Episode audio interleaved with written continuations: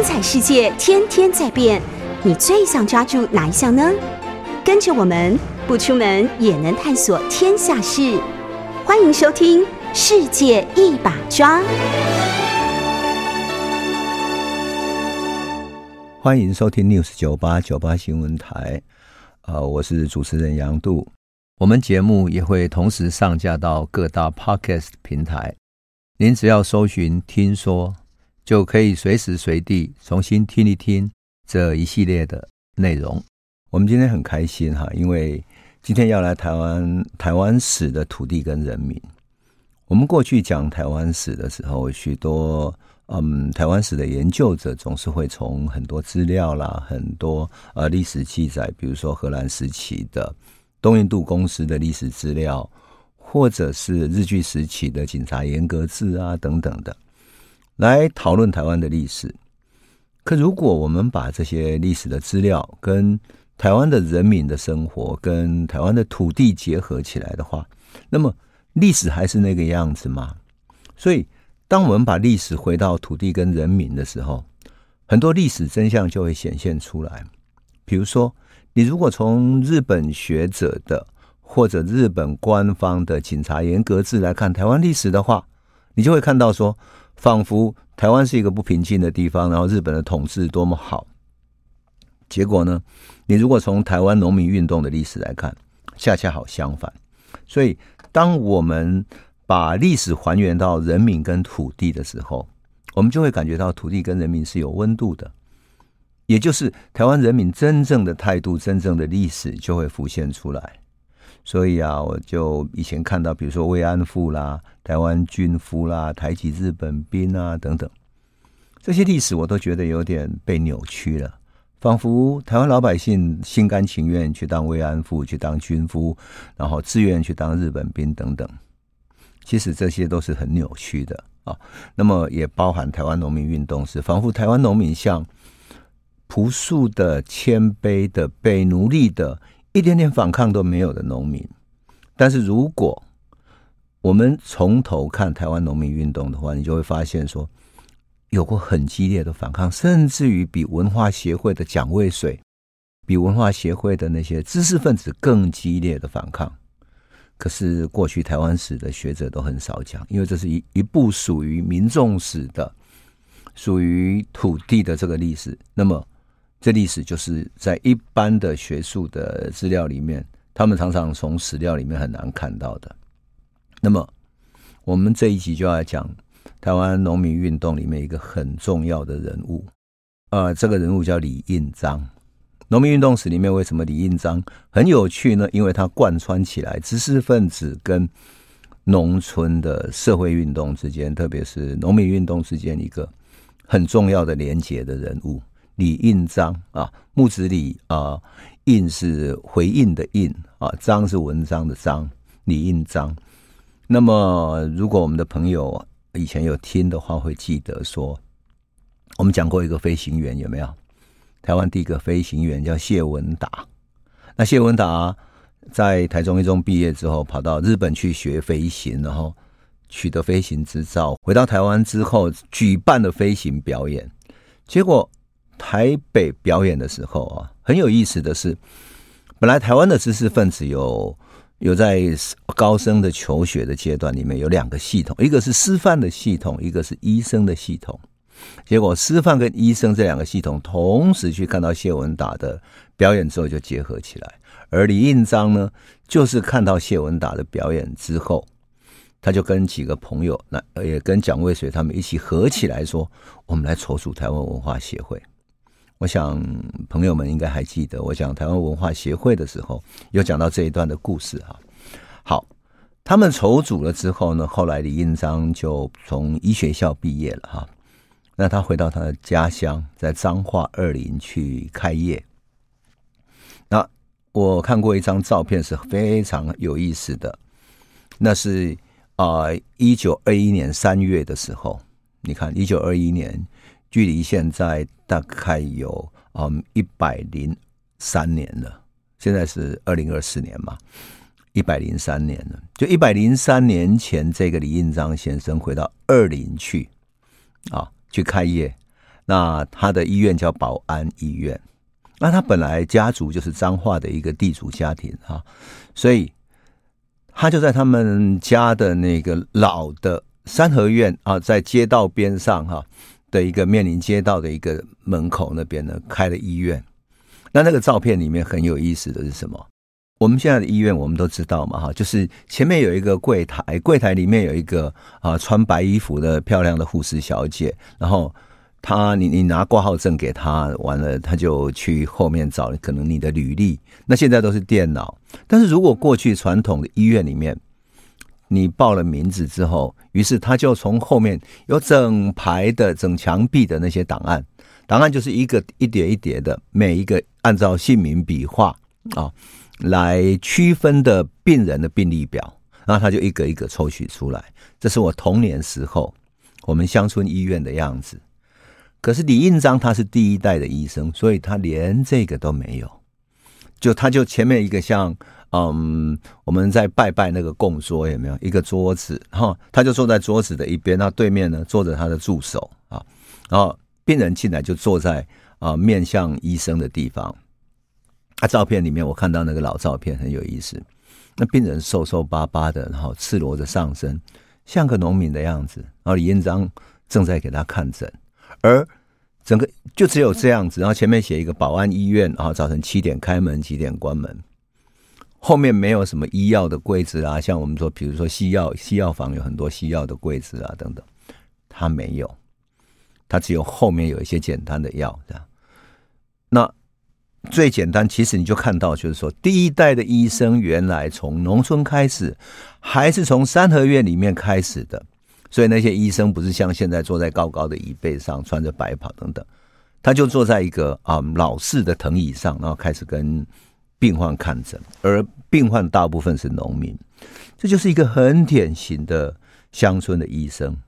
很有意思。他的李应章这位医生呢，他的老照片显现了。台湾第一代的西医是怎么从三合院里面，从老式的建筑开始建起了一个现代性的西医院？我们总是讲说台湾终于有西医了嘛，哈，那西医院长什么样子？终于看到了，非常有意思。但是他最有意思的是什么呢？不仅仅说他老家开这个诊所上什么门楣上的那些匾额啦、老式建筑而已，而是当时交通很不方便，都是农车路嘛，哈。就是那种牛车在走的，所以都是泥土路。那乡下人如果生病的话，你你要到医院去看病也很不方便。所以呢，那个时候很多医生都准备什么？准备摩托车。那摩托车有两种，一种是两个轮子的，还有一种是三个轮子的。三个轮子有点像什么呢？啊、像那种纳粹时期有没有？那后面有两个轮子。那为什么会三个轮子？因为它后。后面的那个轮子上面有一个小小的行李箱，行李箱就放着他的医药、针筒，还有一些啊必备的一些啊医疗设施，比如说听诊器啦等等等等。然后呢，他就骑着这个摩托车到乡下去看病。但这个李应章很天才，他不一样。他呢，他骑了一辆那种很像德国式的那种，现在有点像重机的那种很漂亮的摩托车。哈，那。他就骑着这样的一种一种重机式的摩托车，很漂亮的医生的摩托车哈，然后到乡下去看病。那他就把一个那时候的医生有一种大大的皮的皮包啊，就把他的医药上的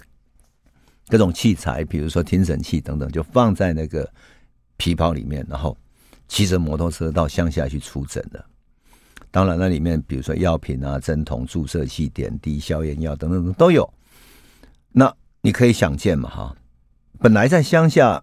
摩托车车子本来就是非常稀少，一百多年前哦，你想想看哈，所以他有这个交通工具，只要到乡下去的时候，事实上乡下都很安静嘛，所以乡下的小孩就很远很远就听到摩托车的引擎声，嘣嘣嘣嘣嘣这样子，啊，小小孩子就很高兴说啊，医生来啊，医生来啊，这样子，好吧，我各位，我必须跟我们的朋友承认，其实我们小时候的乡下。我们有一个医生就是这样来的，他就会骑着摩托车来看诊，但他骑的是三轮的摩托车啊，所以我就觉得我看到李应章在一九二一年那个时候去看诊的时候，他居然骑着这样的摩托车，你看多有意思哈，多有意思。那我后来就觉得很有趣，他看到什么呢？看到有另外一个也是骑摩托车到乡下去搞革命的医生，谁呢？中南美洲搞革命的切格瓦拉。切格瓦拉是生于一九二八年啊。那么他真正在搞革命，在南呃中南美洲进行他的摩托车之旅，是在大概啊一九四几年五几年的时候。这个切格瓦拉很有意思，他本来是个医生，家里的环境也非常好，好。然后读医学院的时候呢，他觉得仅仅读医学院不知民间疾苦，这样是不对的。所以在一九五零年大概一二月暑假的时候。他就骑着摩托车游历了阿根廷北部的十二个省份。他是个阿根廷的人哈，他游历了十二个省份，骑着摩托车，当然中间摩托车也出过一些问题，坏了又修理等等，就停下来啊等等，总共骑了四千多公里的路程。我们都知道台湾大概环一圈也没有那么远哈，也不超过一千多公里。那么他就骑了四千多公里，到了一九五一年的时候。他在自己的好朋友叫药剂师哈，叫阿尔培托格拉纳多的建议底下，就休学一年了。结果这一年里面，他们环游整个南美洲。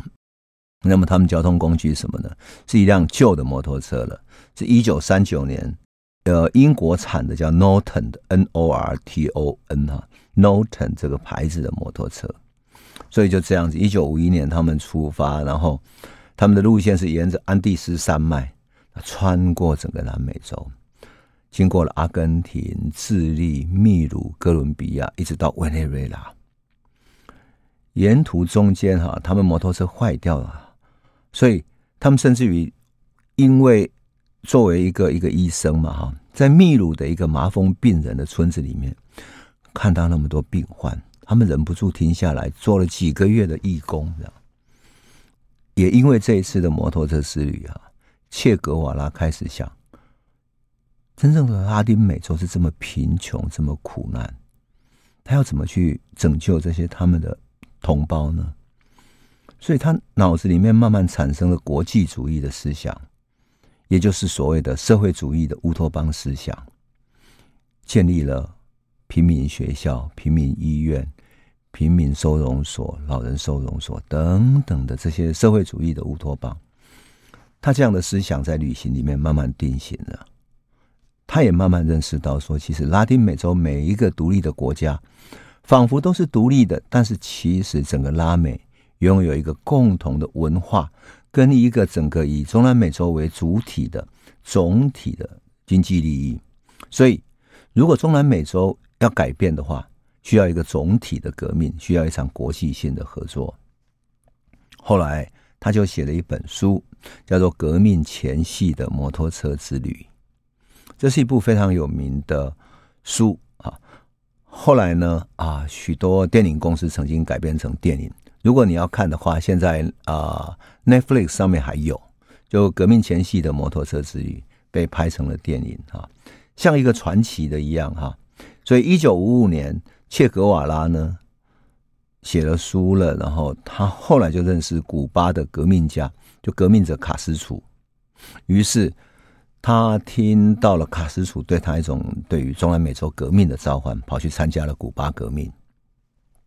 一九五九年，他跟卡斯楚一起推翻了古巴的独裁政权，然后他成为古巴的一个啊卫生的官员，就是卫生部的部长，因为他是个医生嘛，啊。然后后来，他把这一段的经历写出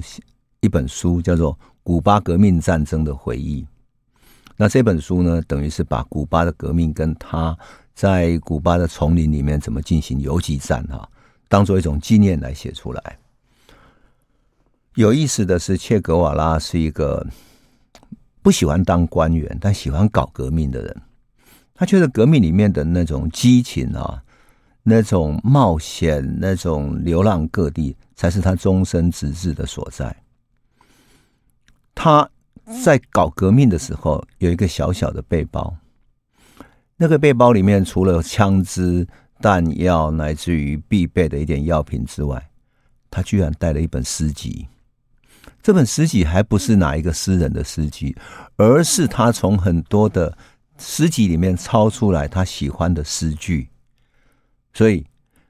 有人说，这是这本诗集是切格瓦拉的诗笔记本，诗的笔记本。那当然也有一些啊，欧洲的。或者说中南美洲的诗人的诗哈，后来他去了刚果跟玻利维亚搞革命，结果在玻利维亚搞革命的时候，被美国的 CIA 的那些部队哈，最后把他围在山里面，被枪杀了啊。当然，这个就是切格瓦拉革命的一个故事。台湾人大概知道切格瓦拉，但是切格瓦拉后来就变成一个明星，因为他长得太帅了哈。一个大胡子，抽着雪茄，然后对抗帝国主义，像个明星一样。所以他最后常常是他的脸、他的样子、抽雪茄的样子、很反叛的眼神哈，被印在 T 恤上面。然后呃，美国啦或者什么欧洲的一些嬉皮的年轻人喜欢穿着他的 T 恤，然后满街走这样。但是很少人真正了解他作为拉丁美洲一种左派的社会主义乌托邦的一种思想。那。我为什么特别讲这个呢？因为很有趣的是，李应章跟他一样哈，但是李应章比他早了将近三十年。那个时候就开始骑着摩托车在台湾的乡下进行他的摩托车之旅，这个很有意思。那么后来我去查过哈，切格瓦拉骑的是一九三九年英国产的 Norton 的摩托车，然后我去网上查那个 Norton 摩托车长的样子哈。哎，那个图形的样子跟李印章的那个图有点像，所以我在想说，李印章虽然在台湾，但是他应该是通过日本啊或者哪里去买到那种进口车，因为当时日本也不生产摩托车嘛。所以我在想说，难道切格瓦拉跟李印章都骑了一样的摩托车吗？当然，只不过是台湾比他早了很很早了哈，早了大概啊将近三十年左右。这个就是一个很有意思的现象。啊，也是我在研究台湾历史的时候发现说，其实台湾当时的医生啊，一个西医的医院，虽然在台湾农村里面开始看诊，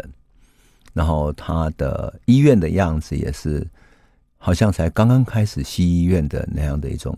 带着台湾农村的典型，但是这些医生的思考方式以及他对于时局的看法，其实已经。非常接轨于当时欧洲的一些新潮的思想，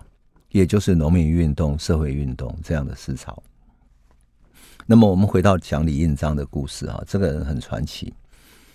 他骑着那个革命摩托车在台湾乡下看诊的时候，乃至于他在他的诊间所看到的他的病患，他最后发现，所有的病患只有一个真正的病因，病因都只有一个，是因为。贫穷，因为贫穷，所以营养不良，因此身体出现的各种症状，比如说器官的症状，缺少维他命，缺少呃蛋白质等等的，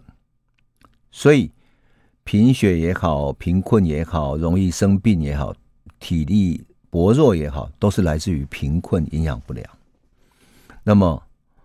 就这样子。他慢慢的开始觉悟到说，一定要帮助这些农民才行。如果你不帮助农民的话，农村是不会改善的，而他永远也治不了他们的病。这个经验其实也很像，嗯，大陆有一个作家叫鲁迅，鲁迅也是在日本学医的时候，他看到说啊，日本人拍的清朝的一个处决的呃纪录片，在处决的纪录片里面啊。他看到被处决的人要即将被杀头，然后拉到前方去了。旁边的许许多多的中国的老百姓在观看。他看到老百姓的脸上是一张麻痹的、麻木的，然后甚至于叫好的面孔，对于人的悲剧、人的死亡没有悲悯，所以他们的心是麻木的。因此，鲁迅就在想说：即使我治好了这些人的病，可是他们的脸、他们的心。依然是麻木的，依然是没有感觉、没有悲悯、没有一点慈悲心，对这个世界没有一点希望的。那么，你怎么去拯救这些没有希望的麻木的心灵呢？鲁迅最后觉得文学才是他的拯救。那么李印章呢，就在他的革命摩托车之旅的时候，他发现说，你除非帮助农民摆脱他们的贫困，也就是让他们的收入增加，让他们在农作上、在生活中有所改善，否则的话，这些病是永远治不好的。因此，他就在这个里面呢，在农村帮人治病的时候，慢慢的作为一个医生，得到了农民的信任，然后他也慢慢的把这些农民组织起来。当然，会组织起来还有一个很重要的原因是什么呢？就是他本来就跟蒋渭水他们合组了台湾文化协会，而台湾文化协会这个时候开始办的各种活动。这些活动里面还包括了文化协会会组织到地方上去办演讲，还有呢，在乡村里面办读报社，因为民众普遍不识字，不知道这个世界发生什么事，所以就组织了一些识字的年轻人、学生啊，或者师范学校的学生，去帮农民读报纸，说今天哪里发生了什么事情，然后台北或者有一个什么样的政策等等。另外呢，为了让农民可以识字，他们也办讲习啊。这个讲习里面就是跟他们讲一些卫生的知识、生活的常识等等，希望能够改善民众的生活习惯啊，身体可以维持健康。比如说饮食要怎么样比较健康，诸如此类的。当然还有文化剧，我们以前讲过啊，台湾当时的话剧是从。呃，厦门那边引进了一批，那么开始在台湾的三合院去演出啦，演出一种启蒙的文化剧。我想我们朋友如果还记得的话，过去我们曾经讲过哈，讲张维贤，还有讲彰化的呃文化剧场的演出，在那种三合院里面点了一个大灯泡，然后大家在那儿演出的一个场景啊，这个都是文化协会要启迪民智、召唤社会改革，然后。传达一种反抗殖民统治的理想，当然，他的目的是要追求民主的解放，所以他们就提出了一个口号，说“台湾是台湾人的台湾，台湾是世界的台湾”等等这样的口号，试着要改变农民的思想，而李应章就在这里面起到了一个连结的作用。那它起到什么作用？我们先休息一下，回头再来为大家说。欢迎回到九八新闻台《世界一把抓》，我是主持人杨度。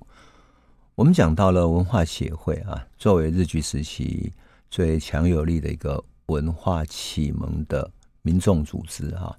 那当时呢，他为了让民众有思想，特别是台湾整个社会有太多文盲了，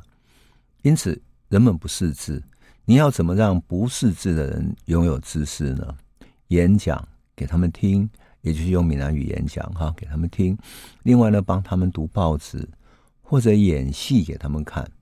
那戏的内容里面还包含了自由的思想、民主的思想，以及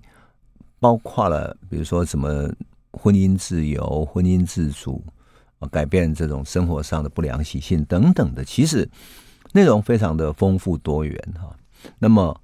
文化协会的活动因为很受欢迎，所以它本来只是在城市里面举行。那城市的这些场次比较有限哈，可是随着它的会员越来越多，然后活动越来就越活跃了。所以到了一九二三年下半年开始，就到很多乡镇去办演讲。那么在一九二五年到一九二六年之间，他达到了最高潮。他一年有多少演讲？超过三百场。也就是无日无之，甚至于比如说，嗯，有一些日子，也就是那时候还不是说因为周末周日啊，所以你可以去演讲，不是，而是看农闲的时候，就是农民把稻子收割完之后，会有一段农闲的时期。那么这个农闲时期，他们的晒谷场是比较空闲的，农民也比较有闲，然后出来听演讲，那就连续一年可以办了三百场演讲，影响所及，当然对整个社会运动。产生了很大的影响，慢慢走向了大众化了。那么，他们的演讲也来到了李应章的二林这样的一个农村小镇。本来二林就是一个乡下的农村，那么后来呢，发生了种甘蔗的农民啊，去跟他的一个糖厂发生对抗。叫林本源糖厂发生对抗。一开始产生对抗的一种趋势的时候呢，只是希望，当然农民希望说林本源糖厂能够把甘蔗的收购价格稍微调高一点，因为你本源的收购价格比一个民日本人的明治糖厂更便宜、更低价，所以他要求调高价格。那么开始产生这种争议的时候，台湾文化协会就来这里办演讲了哈。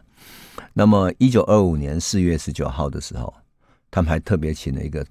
重量级的人物林献堂。林献堂到二林办演讲的时候，那演讲场地人山人海，盛况空前，而且民众反应非常的热烈。那林献堂的演讲里面就促成了民众说要觉醒起来，团结起来。好，那当然，农民的政治觉醒，使得文化协会在这里生根，而且协助他们要成立一个农民组合，也就是你农民不要只是个别的人去跟这个糖厂交涉，你要变成一个组织，你才有力量跟他们交涉。所以他们就成立了台湾的第一个农民组合，叫二林蔗农组合，就是甘种甘蔗的农民的一个组合。那组合这两个字啊，其实也并不是新的，而是日本，因为在左翼运动的影响之下，日本农民也产生了农民运动。那所以日本的农民叫农民组合，日本已经有农民组合，而且农民组合的组织在日本非常强大，所以他们有一些义务的律师啊啊，特别是日本的农民组合以种稻子的稻农为主，所以。日本那边的农民组合的组织已经遍及到各地啊，那么受到日本的影响，因此二林呢就成立了二林蔗农组合，然后开始跟林本源糖厂交涉，说你能不能提高价格，然后同时呢，他也跟政府请愿说他收购价格太低了，所以跟北斗郡啊、台中州啦、总督府去请愿。但是都没有得到一种回应，啊，为什么他都没有回应呢？因为日本对台湾的殖民其实是一件很奇特的事情，就是说，他采取了工业日本，农业台湾。我记得我们上次有讲讲过嘛，日本为了让台湾维持在农业，甚至于蔗糖生产出来的原料，你要精制成为比较细致的精制精糖的时候。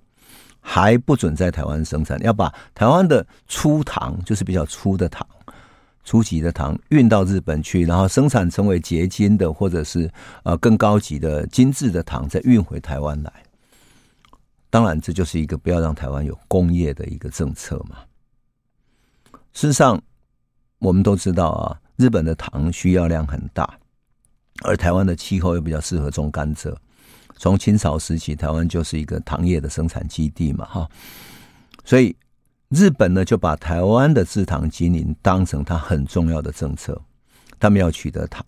而且要操纵台湾的糖业。于是呢，他开始进行如何操作甘蔗农民，以及强迫台湾农民种甘蔗的这种政策。为了操纵蔗农，他开始实施采收区域制度，还有产糖奖励办法。那么采收区域就是说，按照区域来规定，他规定的今天采收这个区域，下一次采收另一个区域，按照他的规定来，他就不再是依照，比如说蔗糖生产生产好了之后，什么时候刚生产好的时候，是不是一根甘蔗上面的汁特别丰盛、特别肥美的时候，他应该去采收嘛？结果他就按照他的区域，他一个一个去采收，而不是按照甘蔗的成长季节。来看的，所以这就是产生另外一个问题，就是当蔗农看到他的甘蔗好了，然后要要生产到过熟的时候，农民就会觉得你还不来采收，你要怎么办呢？当然，甘蔗农民受到很大的一种制约，所以我记得上次讲过嘛，农民传说一句话叫“第一公见甘蔗和会瞎崩”，就最傻的人才种甘蔗给日本的会社去蹭它。崩就是说像磅秤一样哈，然后给他称，然后称的时候他就把你偷斤减两这样。在日本的规定底下呢，蔗农种植的甘蔗只能卖给他这个区域所规定的某一家糖厂，你还不能交给别家，不能越区去贩卖。第二个，甘蔗收购价格是由工厂方面，就是日本的会社哈，在每一个季节甘蔗收成的时候，然后制成糖在市场销售以后，才制定甘蔗的收购价格，还农民不得有异议。什么意思呢？就是你甘蔗交给我，我做成糖了，糖卖掉以后，看它卖掉多少价格，我再跟你算钱。有这样的吗？它就等于一点风险都没有，所有的风险是由农民来承担的。还有呢，蹭甘蔗的方式呢，是由工厂方面来进行的。他在怎么蹭，要怎么蹭的时候，蔗农都没有办法参与，也是没有办法在旁边，就是来来监督他。第四个呢，种甘蔗需要的肥料还要跟糖厂去购买，也就是说。我们都知道台湾的农地需要肥料嘛，哈啊，否则因为台湾的地力没有那么肥厚了，结果呢，你跟糖厂买肥料的价格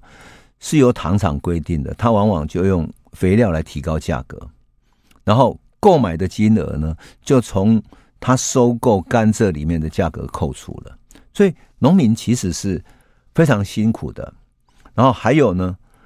甘蔗采收的时候啊，还不是由农民自己。主动的在什么时候要去采收，而是由工厂方面找工人来进行收割的。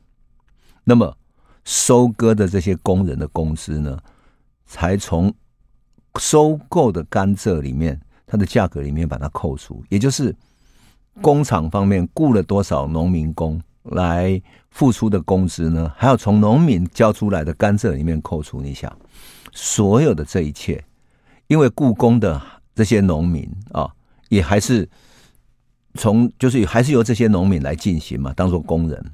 所以整个过程其实啊，完全是由会社日本的制糖会社来决定的，农民一点办法都没有。那么问题就在这里，问题就在于说，临近糖厂附近的收购价格，比如说有一家比较高，收购的比较高，可是它很接近。运过去很方便啊，可是你就是被规定下来不能越区去卖掉，再加上肥料要跟糖厂购买，所以民间开始有有开始有冲突，而且那些秤啊、那些量量啊等等，它让偷工减料发生了很大的一种一种农民的不满。慢慢的啊，一年又一年，特别是呃日本这种政策一直推行下去之后，不满情绪就开始蔓延了。而出现激烈抗争，其实都可以想象的。那么，二零为什么会发生争议跟冲突呢？因为二零恰恰好有李印章来把农民组织起来，还有呢，因为这里不是只有一家糖厂，而是有两家糖厂可以做对比。那么这个对比之下，怎么发生冲突呢？我们先休息一下，回头再来说。欢迎回到九八新闻台《世界一把抓》，我是主持人杨渡。我们节目也会同时上架到各大 Podcast 平台，您只要搜寻“听说”，就可以随时随地重新听一听这一系列的内容。我们说到了彰化二林地区哈，如果我们朋友有空去二林玩的话，你还可以去那里坐那个糖厂的小火车哈，然后那里有一个二林农民运动的一个小小的纪念馆啊，纪念馆里面有纪念李应章。还有包括二零事件、农民运动等等的一些啊、照片，还有展览，很有意思。我觉得，呃，如果我们要真正了解台湾史啊，去看这些来自于土地跟人民的老照片跟这种纪念馆，你会看到真实的样貌。也就是说，我们看到太多政治上的宣传啊，特别是基于各种意识形态的宣传，那这些。做台湾史的都，我的感觉啦，都是从史料或者从他的意识形态出发，而很少从人民跟土地来看。那我觉得，与其如此的话，你不如到二林那里去看看，看看他们的那些小小的纪念馆，看到老照片，看到李印章。过去开始行医的那家医院的样子，乃至于他骑摩托车、英姿焕发的那种摩托车之旅的样子，你会有很深的触动，就是那么鲜明的一个台湾人的形象。台湾人一点都不悲屈，一点都不是像啊、日本人底下讲的，就是啊，他们在家戏大头病啊，就是这样的一种毛病啊。反而还有一种气魄，对，但是这种气魄，我们要回到土地，回到人民中间去寻找。好，我们回到啊，一九二零年代，也就是一九二五年的时候，二林地区真正触发二林事件的这个整个起源。那二林地区整个在日本政策的推动之下，种甘蔗的面积非常广大。而且它不是只有一家糖厂，糖厂有两家，一家是台湾人的叫林本源制糖株式会社，啊，林本源是一个台湾的呃那个就是所谓的原来大地主嘛，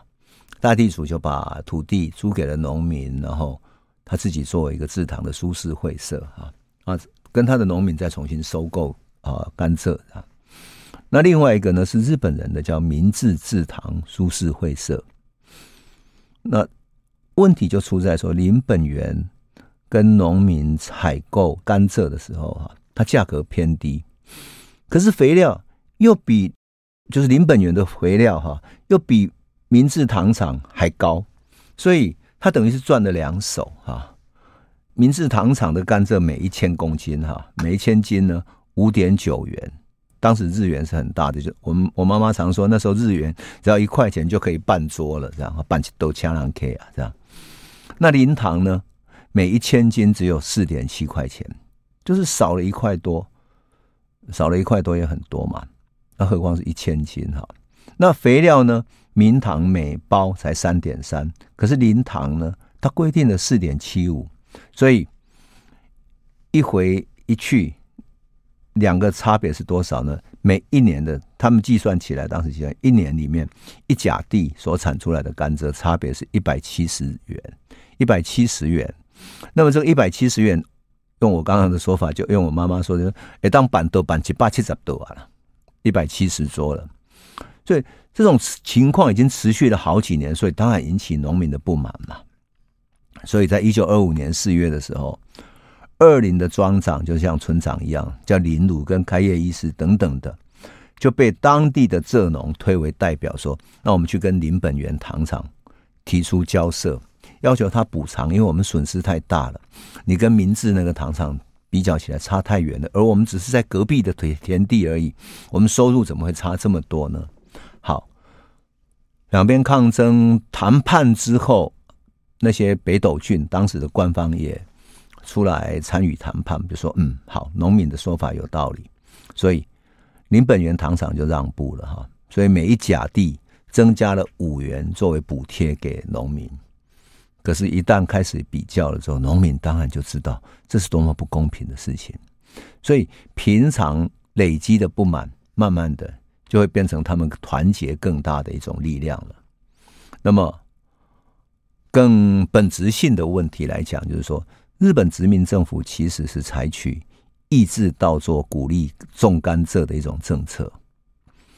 抑制稻作跟鼓励种甘蔗要采取什么办法呢？用水利。用借贷、用运输等方面来扶持，这种政策其实就是变相的减少台湾农民的稻作。可是你种的稻子越少，你当然就没有办法靠自己种的稻作来生存。也就是你全部种甘蔗，甘蔗又全部交给糖厂，你的生计、你的食物全部都被控制了。可是你有没有办法说我不种甘蔗，我来种水稻呢？对不起，很不方便。为什么？因为水稻的灌溉里面，我们都知道，我们种的那个稻子刚开始插秧下去，你需要灌水进去，然后有足够的呃水的灌溉，那些秧苗才会长大。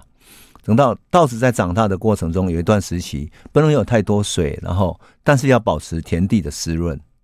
所以我们看到的就是整个水源是非常重要的。水稻里面那些旁边的小小的田埂里面。灌溉的沟渠是纵横交错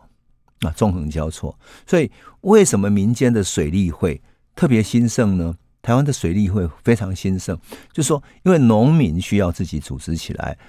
那灌溉的方式呢，往往是按照地形，比如说你的土地是比较接近水源的上游，那么因此你水田的水呢，先灌溉到你的田里面去。你的田里面灌满了水之后，你的田地湿润了。你再从田的更下游的地方开了一个口子，让它流回到沟渠，沟渠继续往下流之后，流到另一个更下游的水田，就我们讲一区一区哈，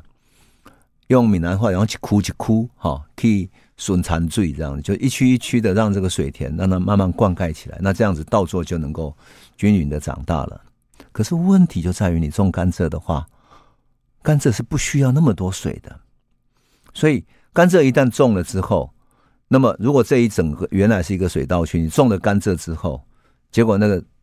水路原来很细致的灌溉水稻的水路全部都会被断掉。一断掉之后，它就没有办法按照季节去灌溉这些甘呃这些水稻了。水源供应有问题，水稻不能成长，最后种水稻的也被迫要种甘蔗了。当然。更夸张的是，因为你甘蔗在收割的时候，是不是要大面积整个去收割嘛？收割完之后，甘蔗是不是体积很大？你要送到那个呃车子上面去啦，牛车上面去，所以牛车就会有一条牛车路，牛车路把这些灌溉水源的小路都遮断了，是吧？你根本就没有办法种水稻了。这个就是实际上日本政府啊，半强迫台湾农民去种甘蔗的一种手段。事实上，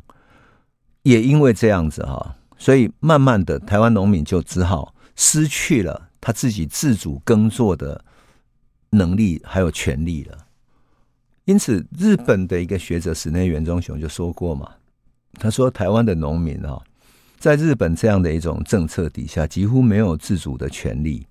变成像农业的无产劳动者。你帮制糖会社工作，像个工人一样。表面上你好像对于自己的土地自己在种，但是你不过是去割甘蔗、种甘蔗，然后你对甘蔗的价格一点办法都没有，乃至于你对于种甘蔗里面的肥料要买多少钱，你也自主权都没有。所以就这样子，慢慢的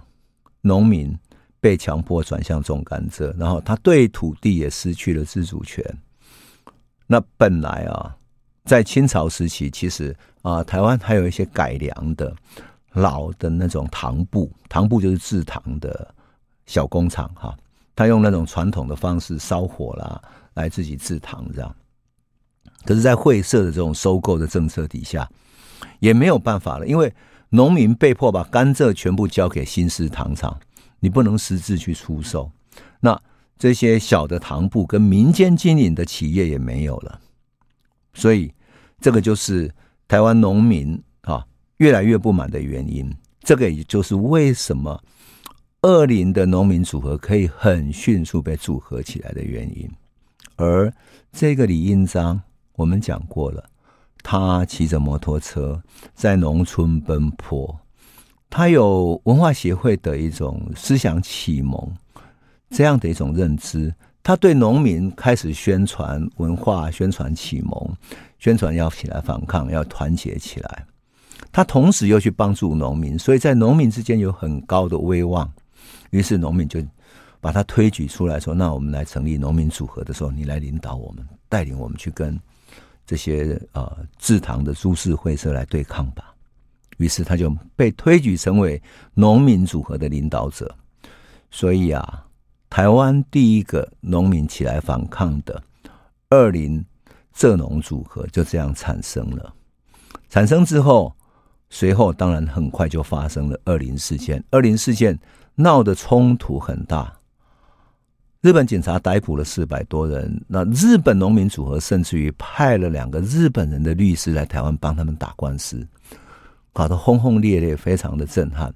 啊、呃。那么这样的一个故事。有什么样动人的内情呢？我们等下一次再来为你诉说。